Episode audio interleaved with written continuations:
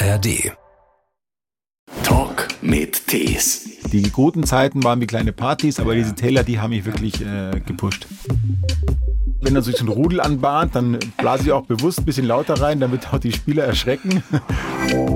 Ja, ich bin äh, immer ja, auswärts. Und, immer, ähm, immer Gast. Und der Gast und, ist eine Last. Wie ja, so ein bisschen, ein bisschen trifft es auch auf uns zu, genau. Ja. Dass meine ganz großen Spiele immer ein Ritt auf der Rasierklinge waren, das war mir bewusst. Ich hatte wirklich gut gepfiffen, war in guter Form und dachte mir kann nichts mehr passieren. Und das ist eben der größte Irrglaube eines Schiedsrichters, es kann immer was passieren. Ein Podcast von SWR3. Mein Name ist Christian Thees. Ja, mein Name ist Felix Brüch. Ja. Hier aus München. aus München, einer unserer besten Schiedsrichter, der auch international gepfiffen hat. WM, EM, Champions League Finale 2017 war das Juve gegen Real. Mittlerweile pfeift er nur noch in Deutschland. Man wird ja nicht jünger, ne? Über die Jahre. ja, so ist es. Ja. Und, ja, Sie haben geschrieben in diesem Buch aus kurzer Distanz über diese Leidenschaft, über den Job als Schiedsrichter, wie schwierig und wie nervenaufreibend das sein kann natürlich auch, wie komplex dieser Job ist und was so alles auf einen einprasselt, vor und während und nach der Partie. Wann haben Sie das letzte Mal ein, ein Schiri kommentiert mit dem Spruch, Schiri, wir wissen, wo dein Auto steht? Das habe ich noch nie gemacht. Noch nie? Äh, weil ich, nicht als kleiner Junge? Nein, überhaupt nicht. Ich, äh, weil ich weiß, wie schwierig das ist. Ich war als Spieler, ich habe früher mal selber Fußball gespielt, schon fordernd und habe immer auch mal ein bisschen nachgefragt und den Schiri auch mal so ein bisschen ja, auf die Probe gestellt. Aber ja. ähm, diese, diese Grenze habe ich nie überschritten. Herr Brüch, wie fit fühlen Sie sich heute Vormittag? Könnten Sie eine Partie jetzt pfeifen? Oh, das ist eine gute Frage. Ähm, nein, könnte ich jetzt nicht, weil ich nicht vorbereitet bin. Ähm, ich brauche eine gewisse Vorbereitung auf das Spiel, vor allem mental. Ja, ich kann nicht einfach auf den Platz gehen und ich meine, ich kann das schon, aber es ja. bringt dann nicht viel. Ähm, ich muss wissen, auf was ich mich einlasse. Diese Vorbereitung habe ich gemerkt in den letzten Jahren war das ähm, A, A, und O für meinen Erfolg. Und auch ich brauche eine gewisse körperliche Vorbereitung. Jetzt haben mein Alter angesprochen. Ähm, so einfach auf den Platz gehen und es geht los, kann ich auch nicht mehr. Also ich brauche den ganzen Vormittag, um mich da wirklich auch äh, körperlich vorzubereiten. Was passiert an diesem Vormittag? Vormittag dann? Also was die körperliche Vorbereitung angeht. Also ich stehe auf, ich mache dann immer so einen Katapultstart. Ich muss dann so oder ich möchte dann sofort wach sein. Ja. Und ähm, dann mache ich erstmal 10, 15 Minuten so Yoga-Übungen, Mobilisation auf dem Teppichboden oder auf dem Boden im Hotelzimmer. Bin ja nicht zu Hause. Ja, stimmt. Genau, und dann gehe ich zum Frühstück und ähm, brauche dann auch was zum Essen, ja, damit der ähm, Stoffwechsel in Schwung kommt und der Kreislauf. Und dann habe ich nochmal so zwei, drei Stunden Zeit bis zur Abfahrt und dann nochmal richtig auch ähm, den vorbereiten, ein bisschen Mobilisation, Core Stability, also wirklich um den Körper auch und dann merke ich auch so ein kleines Wehwehchen ja. und dann versuche ich halt eben da etwas zu kompensieren. Und da sind Sie ja sensibel dann, ne? Also das ist wie so ein Opernsänger teilweise, der den ganzen Tag seine Stimme schonen muss und sagt, ich darf nicht sprechen, ich darf nicht sprechen. Das ist bei Ihnen ähnlich. Wenn da irgendwo was zwickt, das wird größer. Absolut. Ich bin hochsensibel, was meinen Körper anbetrifft. Die ja. ganze Woche übrigens schon, ja. Das ist dann auch manchmal im Privatleben ein bisschen äh, anstrengend für mein Umfeld weil ich sage, ja, jetzt kann ich nicht mehr spazieren gehen oder jetzt nehmen wir abends mit dem Taxi und gehe nicht zu Fuß oder ich merke dann eben, die Wade fängt an zu zwicken, äh, dann dehne ich mich zu Hause auch den ganzen Nachmittag. Also da bin ich wirklich sensibel und aber das war auch der Grund, warum ich immer noch dabei bin, ja, weil ich eben sofort reagiert habe, wenn ich gemerkt habe, der Körper hat irgendwo ein Thema, dann habe ich sofort äh, dagegen gesteuert und äh, dieses Problem behoben. Im Prinzip müssen Sie morgens, wenn Sie aufstehen, sich gut fühlen, oder? Mit dem Aufstehen aus dem Bett. Ansonsten geht's auf die Psyche. Genauso ist es. Genauso ist es. Genauso ist es. Ich muss, ich muss mich gut fühlen. Ich muss dann beim Frühstück meinem Team das Gefühl geben, dass ich gut drauf bin, damit die auch an mich glauben. Ja, ja in, der, in der Spielführung, dass die dann nicht irgendwelche Sachen machen, nur um mich zu unterstützen, was ich gar nicht bräuchte. Und dann im Stadion muss ich sofort allen das Gefühl geben, den Akteuren, aber auch den Zuschauern, ja, ich bin Herr der Lage, ich bin voll da, ich bin, ähm, ja, ich bin bereit für, für die Aufgabe. Und dennoch gibt es diese Spiele, da müssen Sie es überspielen dass sie nicht voll da sind, körperlich. Aber es darf keiner merken. Es merken dann nur die Laufdaten, oder? Die genau. Zahlen, die danach herausgehauen werden, hat ein Kilometer weniger gelaufen. Das sind im Idealfall die einzigen, die es merken. Ansonsten, wie oft gelingt es auch, dass keiner mitkriegt, dass sie sich nicht 100 Prozent fühlen? Also keiner nicht. Meine Assistenten merken das äh, sofort, äh, weil die mich jetzt über 10, 15 Jahre kennen und ah. die wissen genau, äh, okay. wie ich ticke. Und, äh, und sie sagen es aber auch nicht. Gleich mal Frühstück gesagt, Leute, he heute bin ich nicht voll da. Genau, ich sag's nicht, aber in, die, nach dem Spiel äh, sagt dann zu mir der ein oder andere oder halt äh, ja der Marc oder der Stefan, ja Felix, heute hast du aber irgendwie bist du nicht ganz da gewesen oder hast nicht so, die, bist nicht in die Spurz gegangen. Das merken die auch. Wir Schiris sagen, wir laufen die Ecken aus. Das heißt, man läuft dann bis zur Eckfahne und zurück. Ja, das ist natürlich dann irgendwann nicht mehr der Fall ist, wenn man nicht die, die Kraft hat, dann laufe ich eben gerade nicht die Ecken aus. Und ähm, das merken die natürlich. Ähm, die merken aber auch, wenn ich irgendwo ein bisschen ähm, angespannter bin, jetzt gerade vor den großen Spielen in der mhm. Champions League. Äh, den Tag über haben die mich ja beobachtet und wir machen immer dann noch so einen kleinen, ja, fahren in die Stadt und trinken immer noch einen Kaffee oder mhm. äh, wir waren öfter auch am Meer, einfach so, einfach um uns zu entspannen. Ja, wenn wir in, in Städten gepfiffen haben, wo das, wo das Meer war. Und dann merken die auch, dass ich äh, einen Tick mehr angespannt bin, mhm. sagen es mir aber nicht mehr. Ich habe ihnen immer gesagt, das bringt mir nichts, wenn wir das thematisieren, weil wir müssen versuchen, immer alles gleich zu machen. Ja ja, immer gleich ins Spiel zu gehen. Aber am Abend dann, wenn das Spiel vorbei ist, dann kommt das Feedback. Ich hoffe, Sie fühlen sich jetzt auch wohl. Ansonsten vorzeitiger Spielabbruch. Passiert ja, ansonsten äh, sage ich, dass ich mal kurz eine Pause brauche, genau, ja. ja. Wir beginnen das Ganze hier heute mit einer Panne. So heißt nämlich ein Gedicht. Das habe ich Ihnen mitgebracht, das Gedicht, weil ich finde es wunderbar. Es ist von Michael Augustin. Der ist ja, der ist beim, bei Radio Bremen oben, also er ist Autor, er ist Redakteur gewesen, auch glaube ich, vielleicht auch Sportjournalist, ich weiß es nicht. Aber es hat nur vier Zeilen, dieses Gedicht, und es heißt Panne. Und es geht so, als der Unparteiische das Spiel anpfeifen wollte, intonierte er versehentlich einen Schlusspfiff. Respekt. Hat er aber gut aufgepasst. Oder? Ist der Schlusspfiff ein anderer? Ja, ist er. Wie ist der Anfangspfiff? Der ist kurz, ähm, weil ich ja dann erstmal auch das Spiel freigebe und damit irgendwo auch den Spielern die Bühne bereite. Ja, dann bin ich ja erstmal nicht mehr so äh, wichtig, sondern geht es um die Spieler. Ich muss natürlich aufpassen. Der Schlusspfiff ist dann schon ein bisschen auch was für mich. Ähm, natürlich müssen auch die Zuschauer merken, dass es sich der Pfiff unterscheidet von dem normalen Foulpfiff. Aber er ist für mich auch so ein Pfiff der Erleichterung. Jetzt, jetzt bin ich durch, jetzt habe ja. ich es geschafft. Und äh, bei mir war es ja auch meistens zum Glück so, dass ich dann auch mit einem guten Gefühl abpfeifen konnte.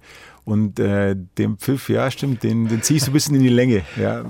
Aber es machen alle. Also wird es auch so gelehrt beim DFB zum Beispiel? Nee, also Nein. lustig, äh, gute Frage. Wir haben da jetzt nicht irgendwie eine Lehre gehabt, aber es hat sich so eingebürgert. Ja, man guckt ja auch immer so ein bisschen bei den Altvorderen und bei den, äh, bei den Älteren wie die das machen. Und ähm, der Abpfiff ist dann immer, immer irgendwie deutlich länger als der, der Anpfiff. Wie gesagt, wichtig ist, er unterscheidet sich von einem normalen Freistoßpfiff, ja. ähm, damit eben auch alle in dem Moment wissen, okay, jetzt ist das Spiel zu Ende. Ist der kurz und laut? dieser, dieser Freistoßpfiff, faul zum Beispiel? Nee, also auch da ist die Tonalität unterschiedlich. Ich versuche äh, zu unterscheiden zwischen einem leichten Foul, dann pfeife ich ein bisschen leichter, ja. und einem härteren Foul, ähm, auch um den Spielern das Gefühl zu geben, dass ich eben auch da unterscheide manchmal auch ein bisschen zu erschrecken, ja, wenn ich dann so laut reinpfeife. Die Pfeife ist ziemlich laut, die wir haben, ja. Also ich habe dann eine ja. Pfeife ohne, ohne Kugel ähm, und die, also die gibt schon Gas. Ja. Und manchmal, wenn er sich so ein Rudel anbahnt, dann blase ich auch bewusst ein bisschen lauter rein, damit auch die Spieler erschrecken und sich weg, wegducken. Aber die Spieler sollen auch merken, dass ich, wie gesagt, ähm, unterscheide zwischen der Schwere ähm, und der Leichtig oder ja. dem, dem Grad des Fouls. Sie haben eine Lieblingspfeife. Die Fox 40 oder Fox 40. Wie heißt die offiziell? Ja, Fox 40. die Fox 40. Ja, nee, das ist, nicht die, das ist die normale Pfeife. Die, haben, die, die haben, wir alle. Wir haben einfach keine Trillerpfeifen mehr, weil ähm, man immer gemerkt hat, dass sich die Kugel, also mit, gerade bei Regen, ja, dass die dann anklebt und dann kann man im entscheidenden Moment nicht mehr den Ton rausbringen oder nur ganz leise. Deswegen haben wir jetzt eine Pfeife mit Windzug und da nutzen wir ja nicht alle diese, diese Fox 40. Ja. Ich okay. nehme sie in schwarz, es gibt ja auch verschiedene Farben und einige Schiris bevorzugen dann so eine bunte Farbe, aber ich habe da die Oldschool-Farbe schwarz. Sehr schön. So, Felix Brüch. Ich bin immer versucht zu sagen Dr. Felix Brüch. Wie wichtig ist der Doktor? Weil ganz vielen Leuten ist er wichtig. Die wollen, die bestehen darauf. Sie haben den Doktor im Titel, er steht auf dem Klingelschild. Steht er bei Ihnen auf dem Klingelschild? Nee, steht da nicht. nicht. Ähm, ähm, nee, ist mir auch nicht so wichtig. Äh, bitte reden Sie mich ganz normal an. Im, im, im Sport ist der Doktor nicht so wichtig. Ja, ich habe das damals gemacht, um mein Studium irgendwo auch dann zu finalisieren, aber ähm, für den Fußball. Die meisten Spieler mittlerweile kennen mich unter Felix und auch die Journalisten reden mich mit Felix an und auch selbst die Trainer und Manager mittlerweile kenne ich ja auch viele viele, die früher gepfiffen. Also die waren früher Spieler und jetzt sind sie Manager und wir kennen uns über, über ganz viele Jahre. Und im Fußball bin ich der Felix. Okay, ja. und das Du ist ohnehin für Sie gebräuchlich auf dem Platz. Bei äh, äh hier Dennis Eitkin, der duzt aber nicht, oder? Dem, dem traue ich das irgendwie nicht so zu. Doch, ich glaube, dass der okay. auch. Ich glaube, mittlerweile duzen wir nicht alle. Ja, das würde. Ja, früher war das noch eine andere Geschichte und irgendwann haben wir angefangen zu duzen. Ich glaube, dass, dass wir alle irgendwie äh, das jetzt mittlerweile das Du haben. Aber das Du ist ja nicht so, dass man auch dann die Nähe zulässt, sondern Du kann ja auch mit einer gewissen Distanz Total. sein. Auf, mittlerweile gibt es ja auch in Unternehmen diese, diese Kultur, dass man sogar auch den Vorstand duzt. Ja, das ist auch in großen Konzernen das, hat sich verändert und ich glaube, wenn wir jetzt ein Sie nehmen würden, das würde uns, dann würde noch, noch zusätzliche Distanz reinbringen mhm. äh, zwischen Schiri und Spieler, die eh schon da ist. Ähm, das, glaube ich, bringt jetzt nichts mehr. Also, es geht um die Komplexität des Jobs, über die Sie da schreiben, in aus kurzer Distanz. Ähm, während der Partie prasselt viel auf einen ein, natürlich danach auch noch so ein bisschen. Ich fand auch ganz interessant, wie intensiv tatsächlich doch die Vorbereitung ist. Dass ein Schiedsrichter sich auf das Spiel vorbereitet, das war mir klar. Aber es geht ja wirklich ans Eingemachte. Sie analysieren quasi alles was die Mannschaften und die Spieler angeht. Was gehört alles dazu? Also, äh, äh wie viel vorher erfahren Sie zum Beispiel, ich pfeife Dortmund gegen Frankfurt jetzt am Wochenende? Wie, das hätte ich jetzt heute erfahren, heute ist Dienstag, gut gestern, gut gestern war Feiertag, also normalerweise am Montag, aber dann, dann wahrscheinlich heute am Dienstag. Okay, ja. gut. So, wie geht's weiter? Wann starten Sie die Vorbereitung?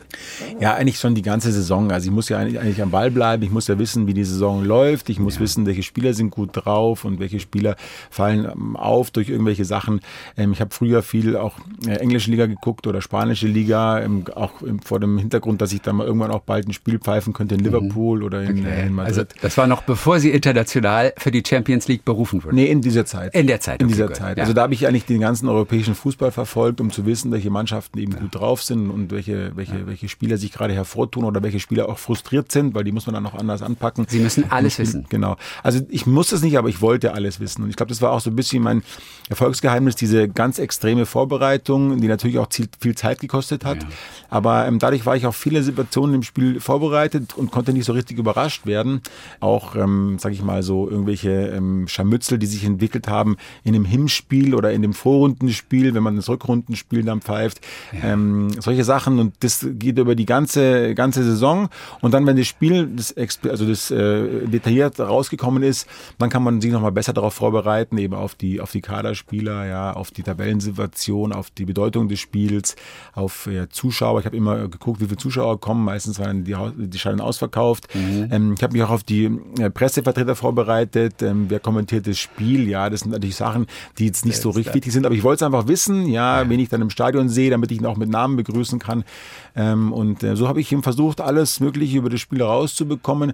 Und das hat mich auch dann irgendwie sicher gemacht. Ja, ich wusste, wenn ich hinfahre, ich, ich fühle mich irgendwo ein bisschen auch mit dem Spiel verbunden und ja. bin nicht ganz, ähm, ähm, ganz, äh, ganz entwurzelt, äh, weil ich bin ja, ich habe ja nie ein Heimspiel. Ja, ich bin ja immer ja, auswärts und immer, ähm, immer Gast. Genau, immer, immer Gast. Gast. Und der Gast und, ist eine Last. Wie ja, so ein bisschen, ein bisschen trifft es auch auf uns zu, genau. Ja. Aber ich wollte eben irgendwie dazugehören und deswegen habe ich halt möglichst äh, ganz viel über das Spiel herausgefunden. Ich fand es schon auch faszinierend. Also äh, selbst Charakter eines Spielers, Lebenslauf eines Spielers. Und wir reden hier von vielleicht 16 Spieler, die eventuell dann zum Einsatz kommen oder wahrscheinlich kommen. Sie wissen, wo kommt der her.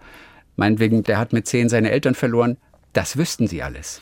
Ja, das gut sowas. Ich will nicht übertreiben. Genau, aber sowas rauszubekommen ist kompliziert, aber ich weiß zumindest, wo er groß geworden ist. Also ich gucke mir mal an, in welchen Städten er sein Jugendfußball gespielt hat, also in welchem NLZ sagt man ja im Fußball. Also kommt er jetzt, ähm, äh, die hatte die Jugendschule in Freiburg besucht oder in München oder war er im Ausland in Turin oder hat er eben auch schon in dieser Zeit äh, fern von zu Hause gewohnt. Ja, man kann ja rausbekommen, äh, ist ein Spieler mit 16 dann vielleicht schon von zu Hause weg, weil er ja dann nicht mehr in seiner Heimatstadt äh, gewohnt ja. hat.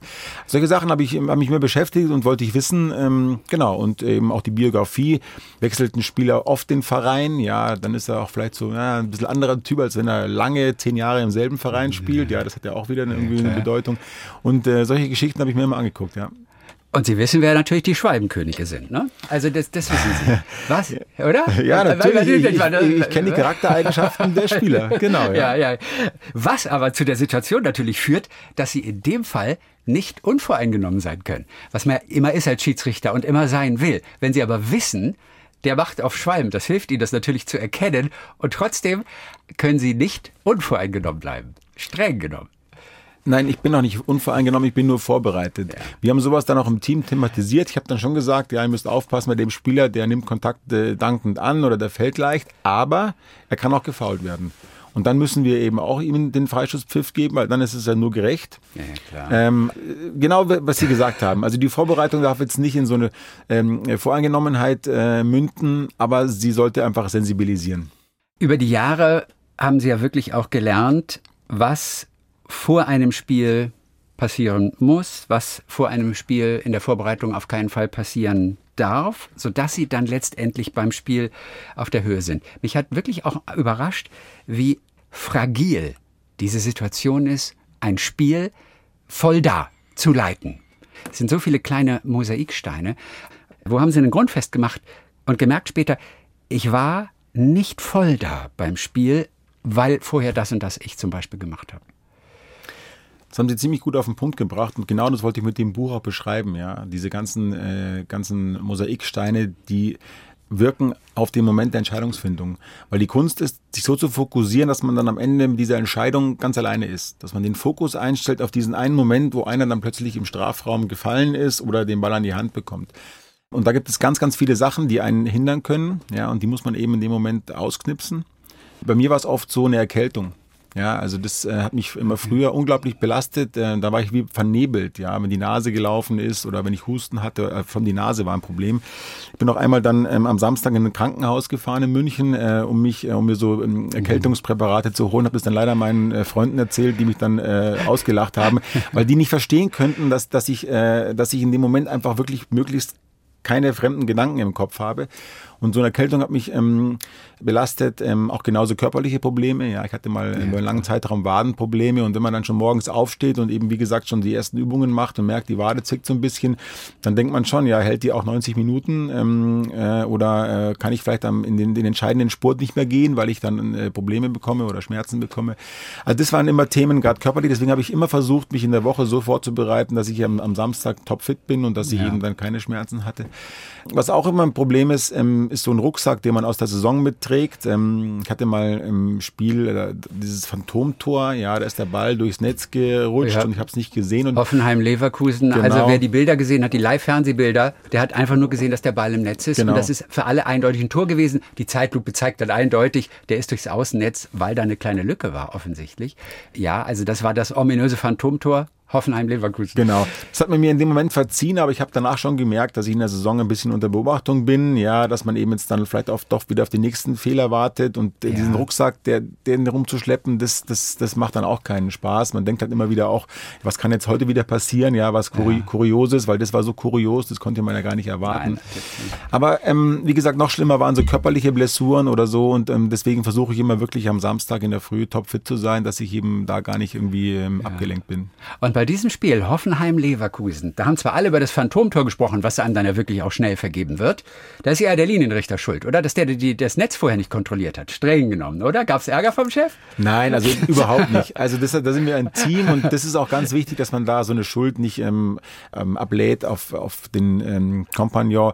Das habe ich nie gemacht, ja, weil ich war dann auch schon auch ein bisschen schuld. Wir haben das Spiel auch irgendwo vielleicht ein bisschen ähm, in der Vorbereitung habe ich es auch ein bisschen schleifen lassen. Wir und Sie waren ganz unzufrieden mit sich, überhaupt ja. mit Ihrer Leistung und nicht wegen des Tors. So also das haben ja alle, da haben alle drüber gesprochen, so das war gut, aber sie waren richtig unzufrieden mit sich selber und haben gesagt, ich war nicht auf der Höhe in diesem Spiel. Genau. Und haben Sie den Grund ausgemacht? Die Vorbereitung, wir kamen von einem, äh, von einem ganz, ganz schweren Länderspiel und hatten nur wenig Zeit und haben uns irgendwie noch zu sehr gefreut über diesen Erfolg dieses Länderspiels und haben dann einfach nicht äh, den, äh, den Switch geschafft in die Bundesliga. Und das ganze Spiel ist an mir vorbei ähm, gelaufen und ähm, ähm, so Schiri muss ja auch immer irgendwie in der Alarmbereitschaft sein. Wenn irgendwas passiert, was nicht ganz, äh, ganz normal ist, dann müssen, müssen irgendwelche Alarmknöpfe angehen und die gingen bei mir nicht an. Ja, also mhm. ähm, ich habe in dem Moment einfach auch überhaupt nicht weitergedacht und überhaupt nicht irgendwo so eine, so eine Bremse in die Situation reinhauen können, weil ich eben nicht bereit war, weil ich nicht bereit war zu entscheiden. Und das habe ich mir viel mehr zum Vorwurf gemacht als ähm, dieses Loch und der Ball im Netz. Ja. Und das war ja wirklich, also das war ja irgendwie ein Riesenzufall. Ja. Sie versuchen sogar die Verfassung Ihrer Assistenten aus Ihrem Team auszuloten und einfach zu gucken, wie das ist. Sie nennen das Stimmungscheck oder wie nennen ja, das? Nee, Stimmungs ja, Stimmungskontrolle. Stimmungskontrolle. Genau. Also Stimmungskontrolle ja. macht äh, äh, Felix Brüch. Wo kommt das her? Und, und, ich meine, mittlerweile weiß das Team das, spätestens, wenn sie das Buch gelesen haben. Aber anfangs wussten die das vermutlich nicht, oder? Nee, die wussten das nicht. Und es kam so aus dieser Zeit mit dem Phantomtor, weil wir waren irgendwie alle so noch ein bisschen zu sehr in Feierlaume und, und keiner hat so richtig mal gesagt, so, stopp, wir müssen jetzt uns vorbereiten auf das nächste Spiel. Und ähm, ich habe das dann eben mal so mitge beobachtet, wie sich dann auch meine Assistenten die Schuhe binden schon. Da habe ich auch schon erkannt, ja, also heute ist er irgendwie ein bisschen angespannt oder ein bisschen hektisch und so. Ähm, dann habe ich eben auch vielleicht mal den einen oder anderen äh, Entscheid von ihm hinter, mehr hinterfragt, als äh, wenn er anders drauf ist. In der Champions League hatten wir auch immer so ein Abschlusstraining am Abend vorher ähm, im Stadion. Das ist ähm, es ist Usus, ja, man schaut sich ja. eben auch die Gegebenheiten an. Und habe dann auch gemerkt, ja, heute hat er so die Sprints ein bisschen mehr gezogen, heute hat er eher ein bisschen nachgelassen, ist er vielleicht körperlich nicht ganz fit. Ähm, das heißt ja auch, dass er vielleicht morgen mental nicht ganz auf der Höhe ist. Wir sind ein ganz kleines Team. Ähm, das ist nicht so wie im Konzern eine Abteilung mit 100 äh, Leuten, sondern wir sind drei. Ähm, wir müssen drei, müssen wir intuitiv ganz schnell entscheiden. Äh, die Entscheidungen müssen übereinander äh, lappen. Äh, man muss sich gegenseitig kontrollieren. Ähm, das sind ganz, ganz wichtige äh, ähm, Momente so ähm, in Rahmen der Hierarchie, so Stellschrauben, die müssen ganz, ganz äh, smooth ineinander ähm, mhm. äh, wirken. Und äh, da ist es eben wichtig äh, zu wissen, ja, kann er heute die Funktion übernehmen, die er übernehmen muss, diese Kontrollfunktion, oder ist er eben heute nicht in der Lage, genauso wie ich an diesem Tag in Hoffenheim, mhm. hätte ich ihn kontrollieren müssen mit dem Loch im Netz und so brauche ich manchmal auf ihn, dass er mir sagt, so Felix, hier musst du mal jetzt eine gelbe Karte geben oder hier musst du jetzt mal härter eingreifen. Und das war für mich wichtig. Und wenn ich gemerkt habe, dass die gut drauf sind, was ja meistens der Fall war, ja. Äh, dann habe ich mich auch besser gefühlt. Wir kriegen schon so ein ganz bisschen Gefühl dafür, was alles mit reinspielt, um letztendlich ein gutes Spiel zu pfeifen, wo, und Sie haben es mal gezählt, circa 220 Entscheidungen getroffen werden innerhalb dieser, ja, in der Regel 90 Minuten. Haben Sie mal nachgezählt oder Nee, das ist eine Zahl, die wurde uns mal überliefert. Ah, okay, Aber ähm, die wird schon stimmen. ja, weil es ist ja auch so, dass ein Nicht-Pfiff eine Entscheidung ist. Also wenn ich quasi auf Nicht-Foul entscheide absolut, äh, absolut. und gerade nicht pfeife, ist ja auch eine Entscheidung. Also deswegen, das wird schon stimmen, ja. Bei dem Hoffenheim-Spiel damals Leverkusen Phantomtor da kam Salihovic, oder? Kam vorbei. Felix, was pfeifst du? Was hat er gesagt? Ja, in der ersten Halbzeit kam er schon. Der kam schon nach 30 Minuten und hat gesagt, Felix, was ist heute los mit dir? Du heute pfeifst so komisch, anders als sonst. Also, die haben schon auch, die Spieler hat dann schon, schon ein bisschen gemerkt, irgendwas, irgendwie war ich nicht auf dem Platz, irgendwie war ich noch nicht ganz bereit für das Spiel. Ja. Und ähm, auch das sind so Geschichten, die ich heute anders äh, aufnehme. Damals habe ich das halt so vielleicht weggelächelt oder, oder, oder weggetan. Heute würde ich, glaube ich, ähm, reagieren und sagen, aha, irgendwas stimmt heute nicht. Ich muss mich jetzt noch mehr konzentrieren, muss mich noch mehr, noch mehr fokussieren. Damals war ich einfach noch nicht bereit für diese Form der, ähm, äh, des Feedbacks. Ja. Ja, dieser Fokus, so wie man ihn möchte, den wirklich äh, zu treffen und zu finden, da steckt so viel Arbeit dahinter, das würde man tatsächlich nicht vermuten. Dann kommt der Einlauf. Ja, wir sind beim, beim Einlauf, Sie laufen mit den Mannschaften ins Stadion ein und sie versuchen auf jeden Fall, also nehmen wir mal Champions League zum Beispiel, da gibt's die klassische Hymne. Sie versuchen die Hymne auszublenden. Ganz bewusst. Seit welchem Moment? Ja, ich, äh, das ist meine Lieblingshymne, aber ich muss sie ausblenden. Das tut mir immer in der Seele weh, aber ich äh, kann einfach kein Lied mit ins Spiel mitnehmen, weil ich schon so tief drin bin im, im Tunnel, im Unterbewusstsein, in, in, in der äh, die Intuition quasi schon so viel so aktiviert habe, dass so eine Musik würde mir ins Unterbewusstsein rutschen oder würde ich das im, im Spiel nachsingen. Und ich habe das gemerkt ähm, früher, als ich ähm, zu äh, Spielen noch morgens mit dem Auto gefahren bin und dann hat man ja auch ein bisschen Radio. Und das letzte Lied aus dem Radio habe ich immer mit ins Spiel reingenommen. Ja, und das habe ich gemerkt, das lenkt mich ab, das äh, singt, äh, dann summt so eine Stimme äh, im Hintergrund mit. Und seitdem habe ich eben aufgehört, dann äh, vorm Spiel Musik zu hören. Welcher Song war es damals? Das weiß ich nicht. Das war so 90er Jahren, ich weiß nicht, vielleicht war es DJ äh, Bobo, ich kann es nicht mehr genau sagen. Einer der wichtigen Aspekte auf dem Platz und wir sind jetzt mitten im Spiel, da wo circa 220 Entscheidungen getroffen werden müssen. Und das ist zwar nur eine Zahl, aber wenn man mal genau drüber nachdenkt, ist das eine ganze Menge. Das klingt schon nach körperlicher Anstrengung, nach seelischer Anstrengung. 220 Entscheidungen und meckernde Spieler. Ein Pfiff kann eine ganze Karriere verenden, also äh, ändern. Es ist ein unglaublicher Druck natürlich immer im Hintergrund dabei. Damit alles gut läuft, ist ein wichtiger Aspekt natürlich, Spielsituationen zu antizipieren. Aber Sie checken auch schon natürlich auch die Spieler am Spieltag ab. In der Kabine zum Beispiel. Wie sind die Spieler drauf? Vielleicht wie ist sogar auch der Trainer drauf? Auch das gehört mit dazu, oder? Was haben Sie letztes Wochenende, vorletztes Wochenende zum Beispiel festgestellt im Kabinengang? Mit welcher Erkenntnis sind Sie dann aufgelaufen? Ähm, ja, also es ist richtig, was Sie gesagt haben. Das ist für mich ganz wichtig. Auch da ist so eine Stimmungskontrolle. Wir sind die drauf. Letzte Woche ähm, war ich äh, bei Bochum äh, gegen Wolfsburg. Da habe ich irgendwie niemanden vom Spiel gesehen. Äh, deswegen konnte ich nichts checken. Beim Barmachen ist mir aber aufgefallen, ähm, ja, dass beide Mannschaften sehr fokussiert waren dass sie also die, die Bedeutung dieses Spiels dann schon angenommen haben. Da war es eigentlich alles noch so im, im, im Gleichgewicht. Ich hatte mal ein Spiel im UEFA-Pokal, äh, Man United gegen Sevilla und wir haben uns gegenüber von der Kabine von Sevilla warm gemacht. Und kurz bevor wir alle rausgingen, haben die sich da angeschrien. Das war ein, eine, ein Lärm, da haben die Wände gewackelt. Die gegnerischen Mannschaften? Nein, in Sevilla. Ah, unter, nur die Sevilla untereinander, genau. okay. Und da wusste ich, okay, wenn die rauskommen, die haben Schaum vorm Mund. Und so war es auch, äh, gleich eine gelbe Karte, gleich ein Elfmeter gegen Sevilla, weil die völlig übermotiviert waren. Ähm, die haben dann das Spiel noch gewonnen, aber ich war, war bereit. Ich wusste, was, was passiert. Und so mache ich eben beim Warmmachen auf. Manchmal fällt mir auf, dass die einfach nur den Ball hochhalten, die Mannschaften. Da weiß ich, da fehlt so ein bisschen der Fokus, die Anspannung. Mhm. Ja, manchmal merke ich aber auch bei Mannschaften, dass die wirklich brutal angespannt sind, dann weiß ich, es könnten auch vielleicht in der ersten Halbzeit ein paar Fehlpässe kommen, so, so Stockfehler, wo ich dann aufpassen muss im Strafraum rum, dass ich dann auch dann schnell reagiere und wieder dort bin. Also ist für mich ganz, auch die Trainer, ja, ganz wichtig. Ich gucke guck viel in die Augen. Die Augen sind ganz ein wichtiges Element. Also mhm, ähm, äh, sind sie klar, sind sie angespannt und so weiter. Also das beobachte ich alles ziemlich stark ähm, in der, im Vorfeld. Eben, ja, das gehört dazu. Es macht mich sicher auch. Also das sind so Sachen, wenn ich, wie gesagt, ich, ich möchte immer eins werden mit dem Spiel. Ich möchte mich irgendwie so richtig da ins Spiel rein begeben, rein mhm. knien, rein fokussieren. Und dazu brauche ich eben möglichst viele Faktoren und, und je mehr ich äh, zusammenbringe, umso besser fühle ich mich. Ja, und Sie müssen ja gewappnet sein. Sie müssen die Oberhand behalten. Sie müssen auch dagegenhalten, denn Spieler versuchen, den Schiedsrichter auch unter Druck zu setzen. Wie machen die das? Was versuchen die alles?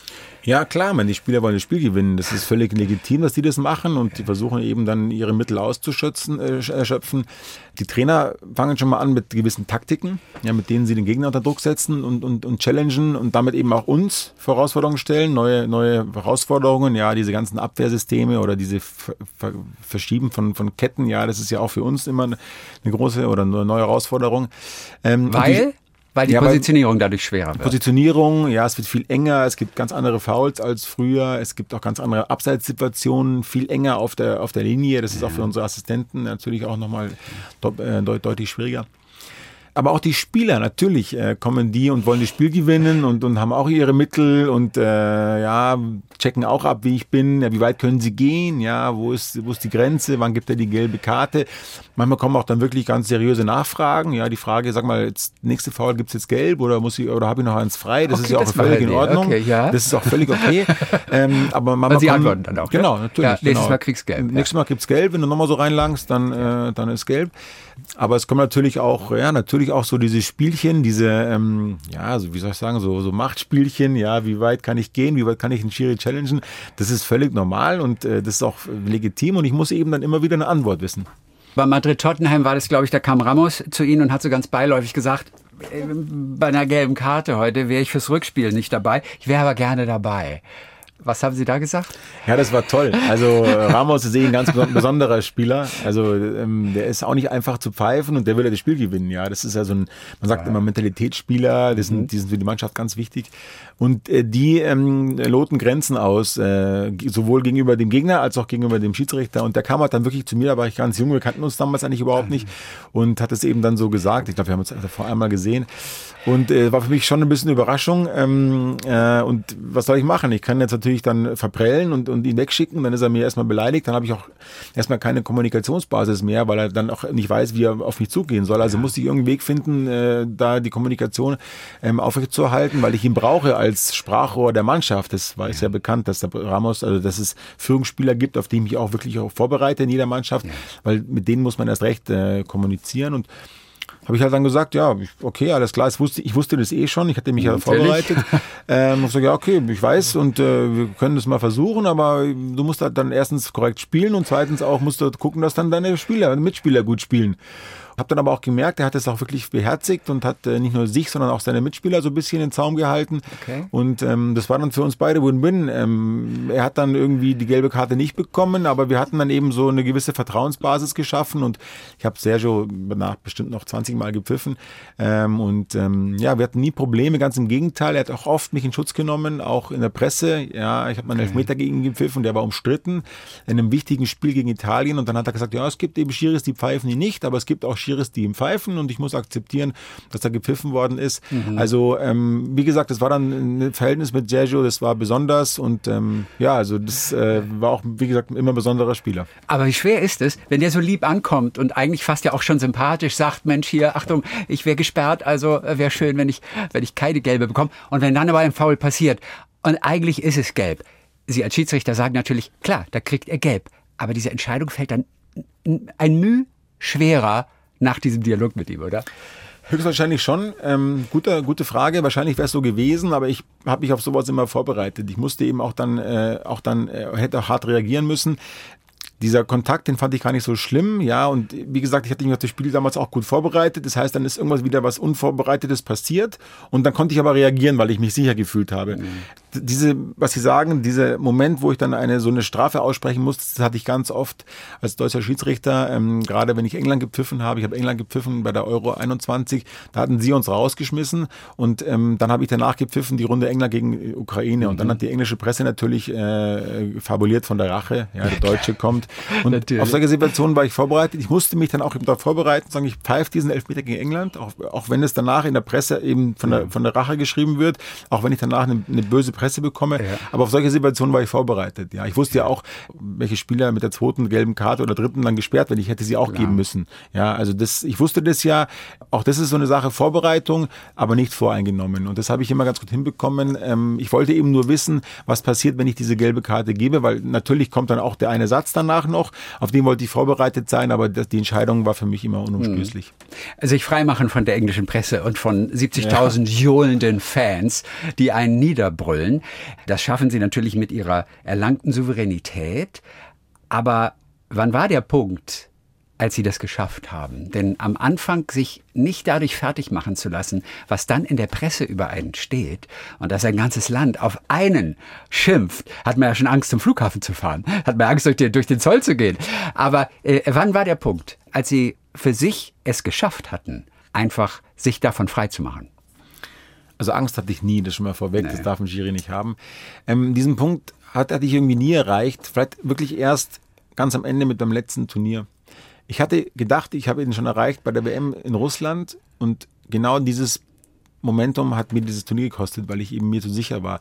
Ein Schiri darf sich nie sicher sein. Er muss immer die Fallstricke sehen und muss immer in Alarmbereitschaft sein. Und bei diesem Turnier in Russland habe ich mich vielleicht ein Tick zu sicher gefühlt, weil ich kam aus einer ganz tollen Saison und ich hatte wirklich gut gepfiffen, war in guter Form und dachte mir kann nichts mehr passieren. Und das ist eben die der größte Aberglaube oder der größte Irrglaube, das falsche Wort, Irrglaube ja. ähm, äh, eines Schiedsrichters, es kann immer was passieren. Und das habe ich eben durch diese WM in Russland gemerkt und das hat mich nochmal stärker gemacht, dass ich jedes Spiel, äh, dass ich neu angehe und neu vorbereite. Ähm, natürlich hatte ich irgendwo ein Talent für diese Aufgabe in, in jungen Jahren, äh, mhm. aber man wächst ja da rein. Also ich meine, früher am Land, als ich gepfiffen habe im Amateurfußball, war diese Gefahr noch nicht so groß. Ja, man wächst da irgendwann in diese mhm, Aufgaben rein. Ähm, aber wie gesagt, ich habe es wirklich ganz, wirklich erst ganz am Ende habe ich dann äh, das geschafft, ähm, diese, äh, diese, diese Sorgfalt immer wieder auf den Platz zu bringen. Ja. Und um das nochmal so zusammenzufassen, was passiert dann zum Beispiel eben auf dem Feld, wenn man vorher sich zu sicher fühlte? Dann passieren einem Fehler, falsche Einschätzungen, die Sie dann sofort bemerken oder erst danach, wenn man sich ein bisschen die Fernsehaufzeichnung anguckt oder wenn der Schiedsrichterbeobachter einfach mit Ihnen spricht. Das sind, da reden wir von Fehlentscheidungen, einfach von schlechten Einschätzungen, schlechter Positionierung. Was ist es dann? Ja, es ist eher so, dass man sich nicht über die Konsequenzen seiner Entscheidung Gedanken macht. Das ist so ein ganz kleiner äh, Rettungsfallschirm, den man haben muss. Ich muss letztlich wahrnehmen und entscheiden. Aber so mit ganz wenig Prozent muss ich auch wissen, was hat meine Entscheidung für Konsequenzen. Mhm. Nach dem Motto, handle mit Bedacht und bedenke die Konsequenzen. Das ja. ist und das in 0,1 Sekunden. Genau. Und das ist die Maxime für einen Schiedsrichter in, in Topspielen. Ja, dass man eben auch weiß, äh, was löst man aus. Und das hatte ich bei dieser WM nicht. Da habe ich einfach völlig sorglos entschieden, äh, ohne diese, ähm, äh, diese, diese, diesen Rettungs, äh, ja. diesen Rettungsfallschirm, diesen äh, Rettungsring das hat mich diese WM gekostet. Okay, mit was für einer Konsequenz? Also was entstand als Konsequenz aus einer dieser Entscheidungen, die etwas zu sorglos waren? Ja, eine Riesendiskussion um diesen Elfmeter äh, bei Serbien äh, gegen äh, Schweiz. Ähm, ich hatte damals auch die Situation nicht ganz richtig eingeschätzt und mhm. damit auch wirklich äh, einfach auch die Konsequenzen. Das Ganze habe ich nicht, äh, nicht, äh, nicht über, überdacht. Ja, eine Riesendiskussion. Diskussion ist von Schiri nie gut. Ja, man sollte oh. möglichst diskussionslos, ja. geräuschlos sein Spiel über die Runden bekommen. Gerade bei so einem kurzen Turnier mit vier Wochen oder fünf Wochen ist es gar nicht gut, wenn man dann so krass in die Schlagzeilen gerät wie ich damals. Mhm. Und dann war ich nicht mehr ansetzbar und musste nach Hause fahren. Der Elfmeter war damals für die Schweiz? Wäre für Serbien gewesen. Der wäre für Serbien gewesen und Sie haben ihn nicht gegeben damals. Genau. Okay. Waren, waren Sie seitdem in Serbien im Urlaub nochmal? Nee, war ich. Äh, Würden war Sie das nochmal machen? Ja, ich glaube, ja, ja, jetzt, äh, hätte ich jetzt keine ist, Sorgen, ist jetzt ist vorbei. Damals war das halt so und ja. damals auch verständlich der Unmut. Die Serben sind ausgeschieden. Sie hätten damals den Elfmeter bekommen äh, sollen. Ja, es war nicht ganz so klar, aber es war eher Elfmeter. Ja. Ähm, und ähm, ja, dass man dann bei einer WM auch mal sauer ist, das ist schon in Ordnung. Aber ist schon krass, oder? Eine Entscheidung entscheidet auch über Verbleiben im Turnier, Ausscheiden. Das ist schon eine, eine unglaubliche Verantwortung, der Sie sich aber durchaus die ganze Zeit bewusst sind. Oder gehört es zum Tunnel auch dazu, diesen Druck im Hintergrund ausblenden zu können für das Spiel? Geht das? Beides. Ich muss Beides. es im Spiel ausblenden, aber der, das, äh, dass meine ganz großen Spiele immer ein Ritt auf der Rasierklinge waren, das, äh, das war mir bewusst. Ja. Champions League ist ja genau das Gleiche. Ja. Wenn sich eine Mannschaft dann äh, fürs Finale qualifizieren kann und mit einer Entscheidung ausscheidet, dann ist man natürlich auch komplett im Fokus und äh, der, Sündenbock. Also die letzten Jahre in die großen Spiele äh, habe ich mit diesem maximalen Druck immer zurechtkommen müssen ähm, und äh, Irgendwann habe ich es dann auch wirklich äh, gebraucht, ja. Ich wurde dann so ein, so ein bisschen so ein Druck-Junkie. Ja, okay. das hat mir dann auch wirklich immer, hat mich dann auch in Höchstleistung getrieben. Druck kann ja auch was bewirken, ja. ja. Denn der, dieser Anspruch ähm, auf Perfektion. Ich wusste, ich kann mich nur mit einem wirklich nahezu perfekten Spiel schützen. Es gibt kein perfektes Spiel, aber sag ich mal mit einem äh, wirklich unanfechtbaren Auftritt. Ähm, und äh, je größer das Spiel wurde, umso größer der Druck und umso größer auch ähm, im Endeffekt die, ähm, die Anforderungen an mich. Und äh, das hat mich dann schon, irgendwann habe ich das dann auch immer wieder gepusht und gereizt. Ähm, ich muss allerdings sagen, jetzt bin ich froh, dass ich es nicht mehr habe, weil ähm, sich da in diese Gedankenwelt immer wieder reinzubegeben und das haben Sie schon gesagt, diesen Tunnel Tunnel aufzubauen, der dann auch das während des Spiels komplett abschirmt. Also während des Spiels habe ich nie an die Bedeutung gedacht. Da war ich so im Tunnel, dass ich nur entschieden habe. Wie ich es vorhin schon gesagt habe, ich habe dann immer versucht, mit der Entscheidung immer nur alleine zu sein, ohne das Ganze drumherum. Ähm, das habe ich geschafft, aber das hat schon auch Kraft gekostet. Ja, es war toll und das Glücksgefühl danach war unbeschreiblich. Aber jetzt ist dann mal irgendwann gut. Ein weiteres Gedicht habe ich von Michael Augustin. Das passte wunderbar. Es heißt aus der Frühzeit, und ich lieb's auch, der schriftlichen Überlieferung nach, fand das erste Fußballspiel vor genau 3000 Jahren statt. Über den umstrittenen Elfmeter, nur eine Minute vor Abpfiff, haben sich die Leute noch jahrhundertelang aufgeregt. War aber auch eine echte Sauerei vom Schiedsrichter. Jahrhundertelang. Das, ja. das kann ich mir fast nicht vorstellen, dass, dass das, dass, dass das äh, die Wahrheit ist. Aber okay. Da ist ja nur Gedicht. Ja, okay. So ein Elfmeter verfolgt einen ja manchmal noch jahrelang. Also, aber dass damals schon so über den Schiri gesprochen worden ist, kann ich mir fast nicht vorstellen. Aber gut, ich glaube es ich glaube, viele, die vielleicht mit dem Gedanken gespielt haben, Schiedsrichter zu werden, die werden sich das jetzt anders überlegen, weil sie einfach merken, was da alles dazugehört und was das für ein wirklich schwieriger Job ist. Aber das Tolle, ich Sie darf wollen widersprechen, sagen? ja, ja. Ich würde gerne widersprechen, weil das Gut. ist doch der Reiz an der Aufgabe, diese Faszination mal zu erleben. Ich ja, wer Stress grad, möchte schon. Ich würde gerade andersrum äh, argumentieren und sagen, das ist ja auch eine unglaubliche Persönlichkeitsschule und das ist ein faszinierender Job. Also, sagen Sie doch nur, weil Sie sonst Ärger mit dem DFB jetzt kriegen. Nein, weil ich, äh, weil ich, weil ich dieses Leben wirklich gerne gelebt habe und sitz, ich sitze vor Ihnen und, und, und, kann mit Ihnen lachen. Also mir geht es nicht so schlecht, ja. Also deswegen ähm, würde ich wirklich also auch gerne Werbung machen, weil es der Job ist wirklich faszinierend und man hat so viele Facetten, die man, äh, die man erlebt und bearbeitet. Das ist schon spannend. Was passiert alles in der Halbzeit? Also die trinken Tee natürlich, ein bisschen Wasser und dann gibt es einen Monitor, auf dem nochmal Spielszenen gezeigt werden? Genau, mittlerweile gibt es überall Monitore, jetzt sowieso im digitalen Zeitalter. Also wir haben auch einen Monitor am Platz, den ich nutzen kann äh, ja. für den Videocheck. Also gibt es auch einen in der Kabine. Ähm, wir gucken uns dann schon immer auch ein, zwei äh, wichtige Szenen an. Wir reden über die Taktik der Mannschaft mit meinen Assistenten. Ja, wie haben die jetzt das Spiel aufgebaut? Wie erwarten wir die Mannschaften in der zweiten Halbzeit? Ähm, stehen Wechsel an? Ja, manchmal, manchmal kommt auch noch gleich ein Trainer rein oder der Co-Trainer und sagt, wir wechseln jetzt. Dann wissen wir auch, was passiert. Jetzt kommen dann noch zwei weitere Stürmer. Jetzt äh, geht die Mannschaft aufs Ganze. Ähm, reden halt, wie es weitergehen soll. Vor allem trinken wir was, essen wir was, ruhen uns auch mal ganz kurz fünf Minuten aus, ähm, wo wir dann einfach auch nichts, nichts, nichts ja. sagen. Und gucken auch mal auf die WhatsApp. Sogar das. Ähm, ja, gucken auch auf die WhatsApp. Also bei den großen Spielen am ähm, Mittwochabend äh, wurden wir auch über WhatsApp mit Spielszenen ähm, äh, ähm, äh, in, oder informiert. Ja, das äh, läuft bei uns dann genauso. Entweder am Monitor oder halt dann über WhatsApp. Am Samstag in der Bundesliga, wenn alle Spiele zeitgleich sind, dann, äh, dann ist es eher schwieriger. Da müssen wir uns selber behelfen. Körpersprache ist etwas ganz Wichtiges für einen Schiedsrichter. Dennis Eitkin ist ein Schrank. Also ich glaube, vor dem hat man sowieso schon Respekt, selbst wenn er mit schlaffen Schultern da rumstehen würde. Das ist bei Ihnen jetzt nicht der Fall.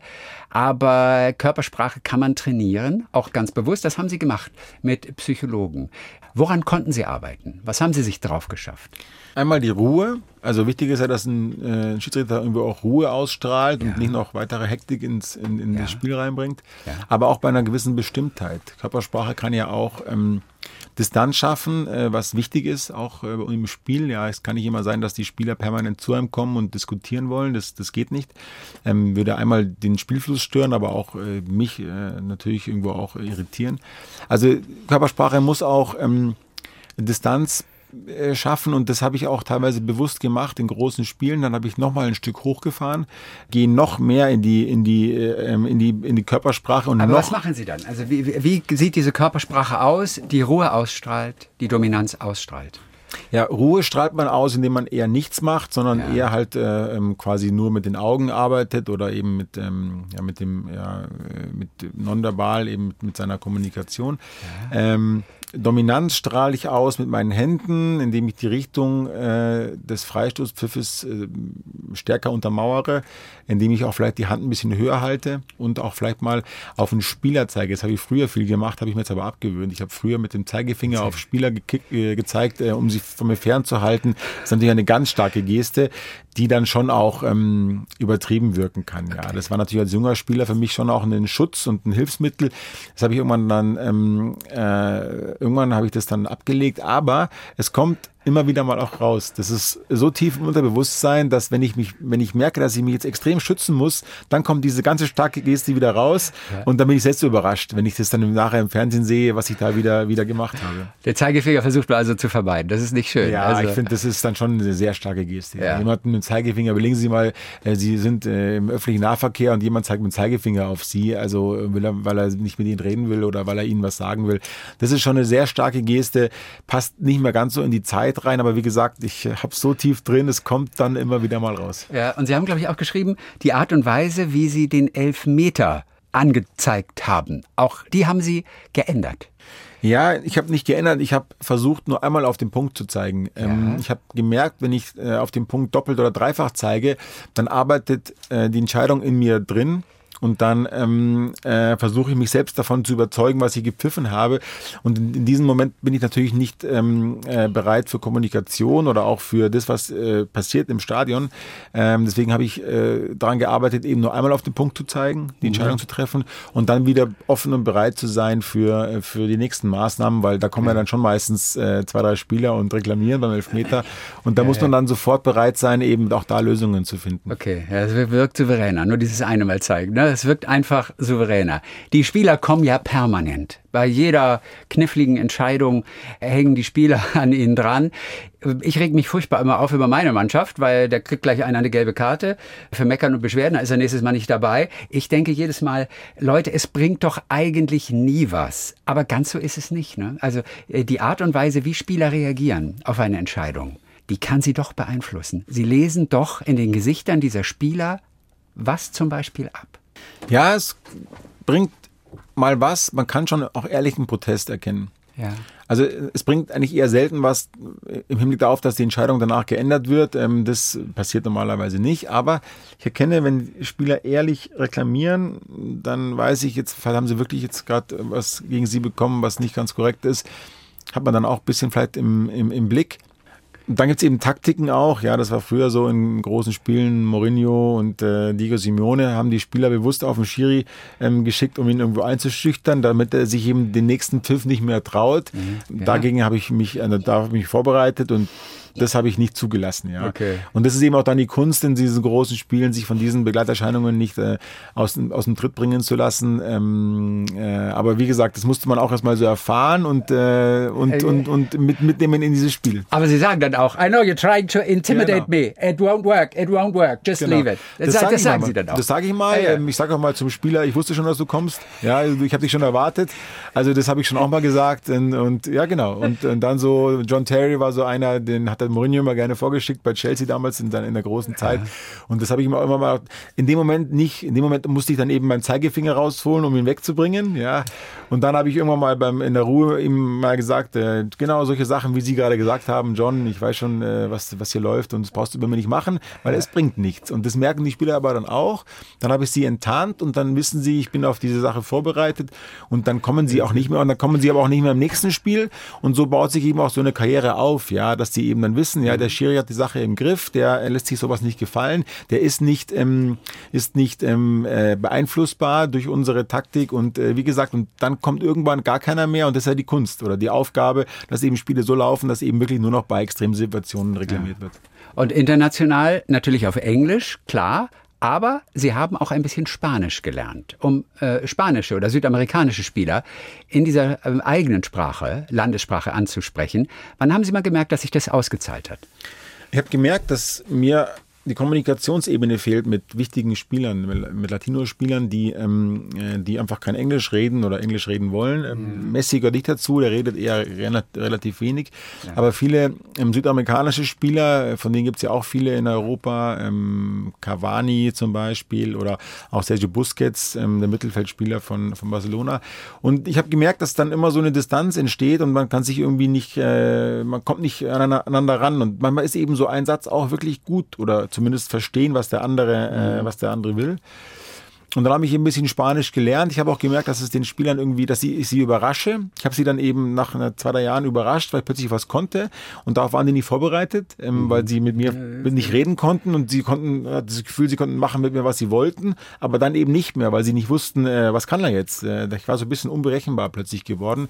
Und das hat mir viel geholfen und eben auch mal ein Satz, äh, der meine Situation beruhigt hat.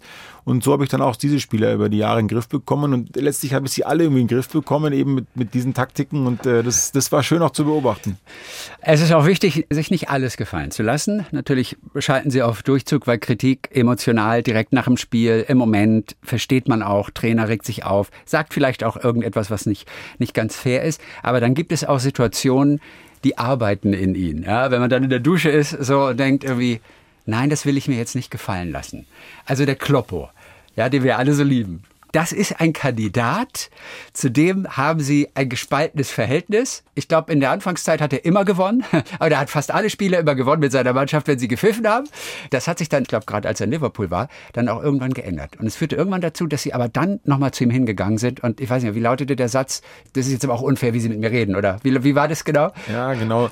So war es. Kloppo ist ein äh, schwieriger Typ, ja. Also ich komme mit dem privat super zurecht, aber am Platz ist es irgendwie, äh, weil wir uns ja vielleicht schon zu lange kennen und ich kenne aus meiner Anfangszeit in Mainz, da war ja auch ein junger Trainer. Ja, und in Liverpool ist es dann so ein bisschen eskaliert. Ähm, irgendwie gab es immer wieder so kleine Reibereien und es gab auch knifflige Szenen gegen Liverpool und das wollte er nicht wahrhaben. Und irgendwann mal ist er dann wirklich auf mich zu nach dem Spiel und hat dann gesagt, ja, ich, was ich da mache, ist unfair. Und dann habe ich ihm die Stirn geboten. Ähm, das habe ich selten gemacht, weil ich davon ausgehen muss, dass die Trainer immer, immer das letzte Wort haben. Ja, ich kann nicht dauernd in diesen Konflikt reingehen, weil den Konflikt kann ich nicht gewinnen. Dieses Ping-Pong-Spiel bringt mir als Schiri nichts. Ich muss eben auch mal was runterschlucken. Ja. Ähm, aber ich habe das zwei, drei Mal in meiner Karriere gemacht, dass ich auch dann in eine Kabine gegangen bin und gesagt, so, also so können wir es nicht machen. Das lasse ich mir nicht gefallen. Ja. Und das hat auch Wirkung gezeigt, ja. Was hat er gesagt? Wie hat er reagiert? Er hat damals gar nicht reagiert. Ich glaube, oh. er war ziemlich überrascht, dass ich, äh, dass ich mich umdrehe, dass ich, äh, dass ich ihm die Stirn biete und ist dann von dann gezogen. Ähm, er hat dann noch was in der Konferenz gesagt, Pressekonferenz, aber relativ moderat. Also ich glaube, er war überrascht, dass ich mich wehre, mhm. ähm, genauso wie auch andere Trainer überrascht haben, wenn ich in die, in die Kabine gegangen sind. Also dieses Stoppschild kann man schon mal bringen, man muss allerdings vorher gut gepfiffen haben, sonst geht's nicht. sonst geht's nicht. Ja. ja und einmal hat, glaube ich, doch gesagt, äh, das hat er dann zu dem Reporter gesagt, wie zufrieden er ist, wie er gepfiffen hat, oder was, wie war der Originalwortlaut? Ich krieg's ja, nicht hier zusammen.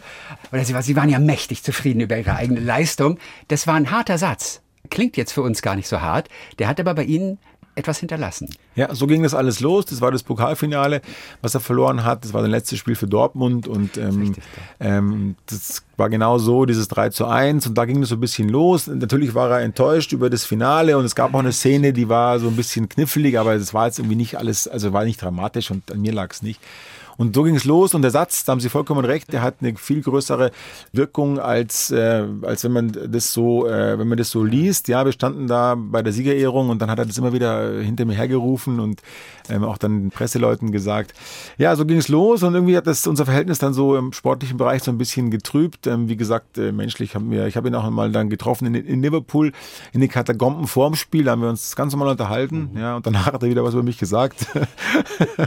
also so ist es halt im Fußball und äh, damit, damit muss man dann als Schiri auch dann irgendwie leben. Ja. ja, da kann man auch drüber lachen. Ist trotzdem alles nicht so ganz einfach immer. Also das, was die Menschen im Internet so als Shitstorm erleben und man ist ja auch überrascht, wenn man zum ersten Mal so einen Shitstorm erfährt, da ist jemand tausende Kilometer entfernt am anderen Ende der Welt und es macht etwas mit den Menschen. Es, es ist auch körperlich.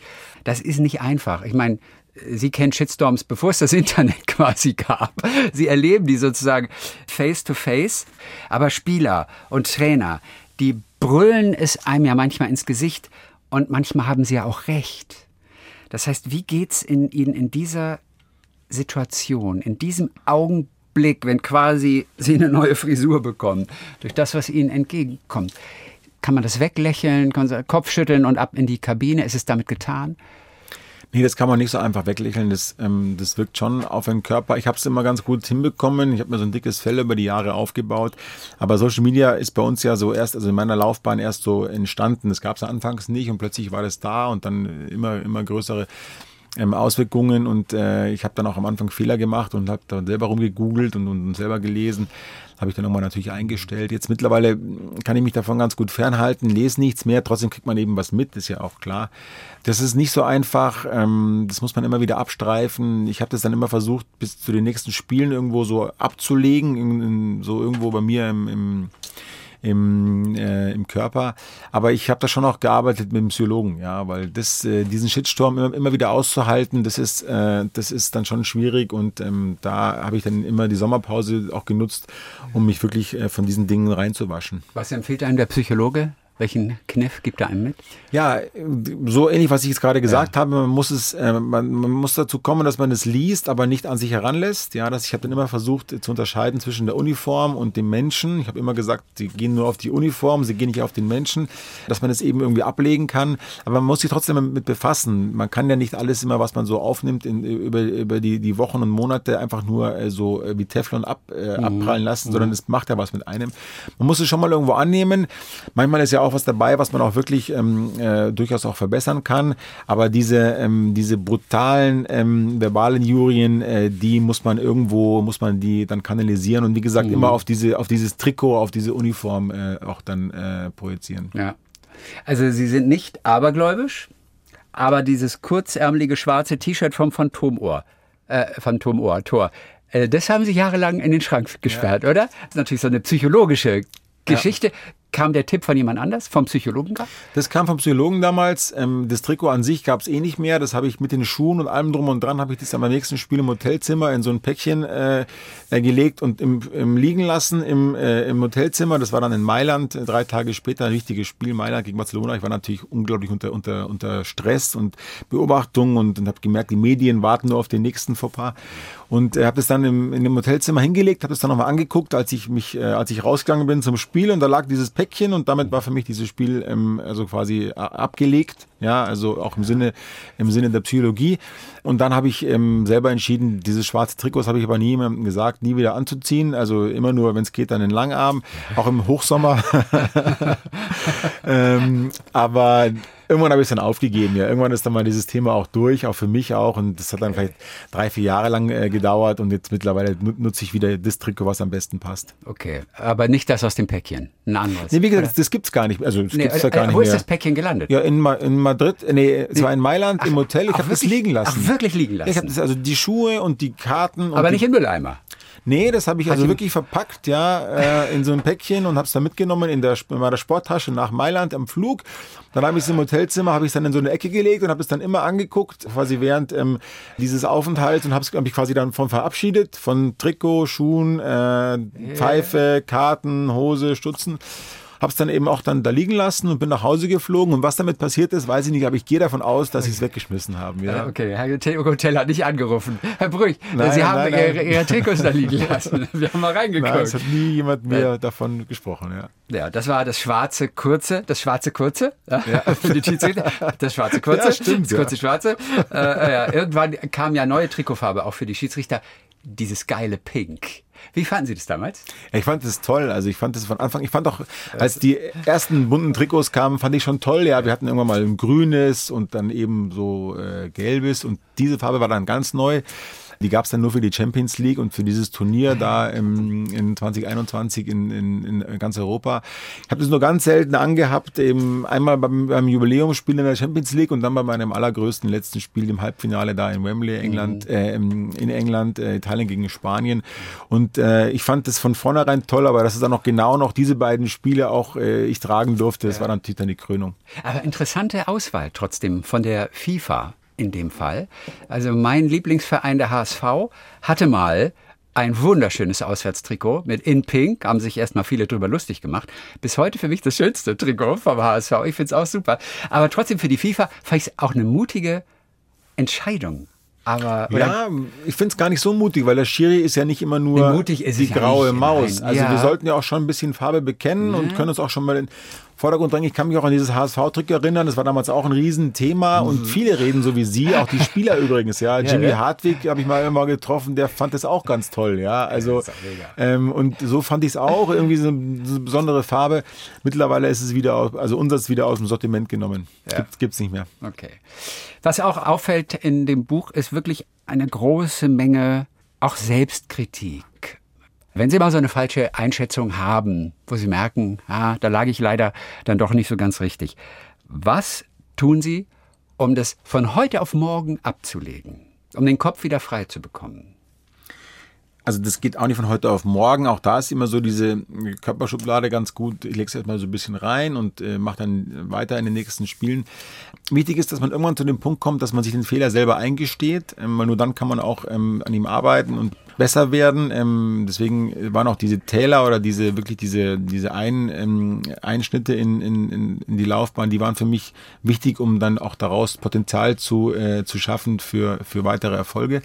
Man darf aber nie an sich zweifeln. Ja, also nach einem Fehler natürlich die Presse kommt, die zweifelt eh schon an einem und auch vielleicht der ein oder andere Spieler. Mhm. Aber man muss, muss immer an sich glauben und an, an seine Expertise. Das habe ich auch immer gemacht. Ja, immer wieder selbstbewusst ins nächste Spiel reingehen, äh, den Mut nach vorne auch. Ja, ähm, das nächste Spiel fühlt sich einfach anders an nach einem Fehler oder nach einem großen Fehler.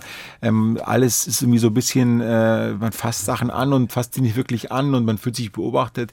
Aber ich habe nie an mir gezweifelt, ähm, nie äh, mich äh, in Frage gestellt und ich glaube, das war auch so ein bisschen ein, ein, ein Geheimnis, weil diese Teller, die haben mich im Endeffekt äh, immer größer gemacht. Die guten Zeiten waren wie kleine Partys, aber ja. diese Teller, die haben mich wirklich äh, gepusht. Mögen die Hoffenheimer Sie denn inzwischen? wieder? Oh, ich glaube nicht alle. Also ich glaube, dass das schon ein Thema ist in Hoffenheim ja. und ich, äh, ich glaube schon, dass das äh, noch viele wissen und mir ist es auch irgendwo nie ganz recht. Äh, natürlich, äh, dieses Tor ist mir schon irgendwo ein bisschen peinlich, auch wenn ich an diesem Tor irgendwie Nein, selbst, das Tor. Aber also, es gab so zwei, drei andere Spiele auch noch. Genau. Oder da gab es ja. unglückliche Entscheidungen. Äh, da wurde ja. Hoffenheim benachteiligt und, und einmal sind sie sogar wirklich einer der seltenen Fälle hingegangen ja. und haben sich beim Nagelsmann war das, genau. haben sich auch wirklich entschuldigt nach Sandro dem Spiel. Wagner, das war auch damals ein Spiel, das hat auch nichts mit Hoffenheim zu tun gehabt, sondern ich war damals auf dem Weg zum Champions League Finale und ich war einfach auch nicht richtig bei diesem anderen Spiel. Ähm, ich denke mal, die wissen schon noch ein bisschen, äh, die wissen, wer ich bin. So ist es halt bei Schiris, man weiß immer den Namen, ja, aber es ist doch auch schon ein paar Jahre her und es war alles wirklich äh, nach bestem Wissen und Gewissen, ja. Also ich habe das äh, alles wirklich, ich habe das alles auch nicht, äh, also nicht machen, nicht machen wollen. Äh, Sandro Wagner möchte ich mich aber nicht streiten. Sandro, ah, nee, mit, den kenne ich schon lange, Sandro. Ja, okay, ich dann, geht, dann, dann geht das. So. Weil der kann ja, der konnte ja richtig abledern. Ja, natürlich. Also auch wirklich. Aber das sind mir so die Liebsten. Also ja. mir sind die liebsten Spieler, die am, äh, die am Platz Gas geben und danach äh, einem die Hand geben. Das sind mir so die liebsten, äh, wo man dann so am Platz so die, die, die kleinen Konflikte hat oder auch so die kleinen äh, Dispute. Aber am Ende ist alles wieder gut. Es ist ja auch so, man geht 90 Minuten in ein Spiel rein, will gewinnen, ist ja völlig in Ordnung. Ja. Und Sandro ist so einer, der ist auch sehr reflektiert und mit dem kann man super reden und da, danach war das Benehmen immer alles in Ordnung. Also wie gesagt, wir kennen uns auch schon über 15 Jahre ja. oder so. Also Sie haben gesagt, Sie waren in Gedanken da teilweise schon beim Champions League Finale. Das war die emotionale Höchstbelastung für Sie. Sie wussten vier Wochen vorher schon, Sie pfeifen dieses Champions League Finale. Das waren auch wirklich schwere, mental schwierige vier Wochen, weil Sie wirklich Nervosität gespürt haben, fast über diesen kompletten Zeitraum. Bei übergroßer Anspannung, da helfen eigentlich nur Routinen, in Routinen kommen. Was hätten Sie denn im Nachhinein jetzt anders gemacht in diesen vier Wochen? Das ist eine gute Frage. Ich hatte damals körperliche Probleme und musste gucken, dass ich ähm, erstmal wieder richtig fit werde, nach, weil die Saison war relativ äh, lang und äh, ja, ich glaube, ähm, ich hätte da nicht viel anders gemacht. Ja, ich musste einfach gucken, dass ich äh, mich körperlich wieder in Zustand bringe und ich habe es ja geschafft. Also letztlich ja. habe ich ja das Finale gut gepfiffen. Also ja. habe ich irgendwie auch das richtig gemacht äh, die, die vier Wochen davor. Ich hätte vielleicht die Zeit ein bisschen anders ähm, nutzen können, ein bisschen entspannter sein können. Ja, dass ich irgendwie dann doch an mich glaube und und dieses Finale irgendwo ein bisschen mehr ähm, äh, in Ruhe annehme. Ähm, die Zeit war nicht schön, aber das Ergebnis war wieder gut. Mhm. Ja, und deswegen äh, habe ich wahrscheinlich dann doch wieder äh, viel richtig gemacht. Ja. Und dennoch ist es etwas, was natürlich auch die Leser dieses Buchs überrascht, dass einfach dieser souveräne Schiedsrichter, der nicht umsonst ausgewählt wurde für das Champions League Finale. Für sie natürlich ein jahrelanger Traum. Ja, es klappt und man gibt ihnen das Vertrauen. Also sie sind der Mann, dem man vertraut. Und trotzdem machen sie sich ein bisschen in die Hosen. Weil der Schiedsrichter Felix Brüch natürlich für Souveränität steht, die er nach außen verkörpert, wenn es dann auch um die Wurst geht. Ne? Ist ja auch so. Ja, das aber ist eben nach außen, aber nach innen ist man dann doch irgendwo ein Mensch, ja. Und diese Last der Verantwortung, die, die merkt, merkt jeder Sportler auch. Ja. Sie werden auch mit dem Tennisspieler, wenn der vom Finale äh, die Nacht, äh, wie viele Nächte bin ich durch mein Hotelzimmer getigert und wie viele Sportler machen das auch. Ja, das ist einfach so, dass man eben irgendwo mit seinen Gedanken dann auch zurechtkommen muss. Ja. Aber wichtig ist, dass man eben dann in dem Moment, in dem es losgeht, ähm, abliefern kann. Vielleicht war der Traum vom Champions League Finale einfach zu groß, denn seitdem es den Wettbewerb gibt, sind sie Fan davon. Und sie sind ein echter Freak. Sie kennen von jedem Champions League bzw. Europapokal der Landesmeisterfinale, so hieß es ja vorher, kennen Sie Austragungsort, Ergebnis, Torschützen, der Schiedsrichter. Ja, wir überprüfen das mal 1973, 1974. Jetzt erwischen Sie mich natürlich am, yes. äh, äh, am falschen Fuß. Äh, 74. Ähm, 73, 74 war ja, da waren ja dann, äh, war ja dann Ajax oder Bayern, einer von beiden. Wir, Bayern ja. haben erst angefangen, 74 Bayern haben Bayern angefangen. Bayern sind genau. gut, auf jeden Fall, genau. die waren dabei. Und das, ach, das Finale wollen Sie wissen, ja, oder? Ja, das Finale, weil das ach so, können Sie ja. klar. Bayern 74, äh, war das dann gegen Leeds, kann das sein? Hm, nicht ganz, nicht also ganz. nicht 73, 74, wie es hier offiziell heißt. Okay, ja. Wo haben die dann damals gespielt? Äh, gute Frage. Ja. Bayern hat gewonnen. Ähm, also ich glaube, es war was Bayern gegen Atletico. Atletico Madrid ja. mit, dem, mit dem Wiederholungsspiel und Korrekt. Äh, ja, Schwarzenbeck äh, ganz spätes Tor geschossen. 120. Minute. Genau, und dann das Wiederholungsspiel 4 zu 0, ja. ja. Zweimal Müller, zweimal Hönes. Das stimmt alles. Ja, so, okay. wo, wo fand statt die Partie? Ähm, ja, war das damals in Brüssel? Schau, jetzt wissen Sie. Äh, das ist eine sehr gute Frage. Ich habe mir das witzigerweise nicht aufgeschrieben. Ja. Aber wer war der Schiedsrichter? Denn das ist das Entscheidendste jetzt hier. Ach, das war, das war einmal ein Franzose, war das, glaube ich. Ähm, und ähm, haben Sie mich jetzt gut erwischt. Sehen Sie, das Gedächtnis lässt irgendwann nach. Ich hatte das früher ja. viel präsenter. Ähm, wer war das damals? Äh, welcher Franzose war das damals? Ähm, ich glaube, es war ein Belgier. Ein Belgier, ah, da war es ein Belgier. Dann bin ich jetzt wirklich, ich glaube, helfen Sie mir. Vital Laureau und, äh, und irgendwann war es Alfred Delcourt, der das Wiederholungsspiel gefilmt hat. Sehen Sie, auch aber interessant. französische Namen. Ja, irgendwas, irgendwas habe ich noch im ja. Hinterstübchen, genau. Ja. Aber auch interessant, nach dem 1-1 gab es ein Wiederholungsspiel schon, zwei Tage später. Ja, ja. Hammer. Und, da, und, damals war Madrid, Madrid, die hatten damals eine relativ alte Mannschaft und äh, die waren dann einfach zu müde, um dann nochmal die Leistung abzurufen. Ähm, und deswegen haben die Bayern davon profitiert, dass die damals frisch waren. Das war damals die junge Generation und die haben dann eben zwei Tage später deutlich mehr Kraft gehabt als Atletico Madrid. Felix Brüch, eine Saison ist mindestens noch drin, die nächste Saison. Und dann entscheidet der DFB, ne? Ja, wir gemeinsam. Also ich muss dann auch ja. selber gucken. Ich werde dann bald, also nächstes Jahr werde ich dann am Ende des Jahres 49, ich muss selber gucken, wie es mir okay. geht und wie man, wie man erstmal die Saison, wir machen Step by Step. Man muss den Schiedsrichter-TÜV dann bestehen, ne? Definitiv. Okay, äh, äh, kurz nochmal die Disziplin, Schiedsrichter-TÜV. Was muss man am Anfang der Saison schaffen? Wir laufen sechsmal 40 Meter Sprint in sechs Sekunden und dazwischen ist immer nur eine Sekunde Pause, also man muss ja wieder zurücklaufen. Also das ist dann auch so eine ja. gewisse, ja, zu checken, ob der Körper robust ist. Und dann laufen wir ähm, ähm, 10 Runden, 75 Meter immer und dann 25 Meter, also quasi ähm, in so Intervalle. Ja. Und die 75 Meter in 18 Sekunden und dann 25 Meter gehen in 25 und dann wieder 75 Meter. Das sind so 40 Intervalle. Ja. Und man muss eben diese 10 Runden dann, äh, dann schaffen und möglichst in diesen Intervallen bleiben. Krass. Also ist schon eine, äh, anspruchsvoll, deswegen die Biologie äh, ja. arbeitet gegen mich. Ja. Das ist ja. automatisch und deswegen schauen wir mal, wie lange es noch geht. Also eine Saison, die kommende, ist er auf jeden Fall noch dabei. Felix Brüch, der geschrieben hat in diesem Buch Aus kurzer Distanz zusammen mit Sven Heist. Dann ganz herzlichen Dank für heute und wieder toi toi toi und glückliches Händchen. Vielen Dank. Danke fürs Gespräch. Talk mit Tees.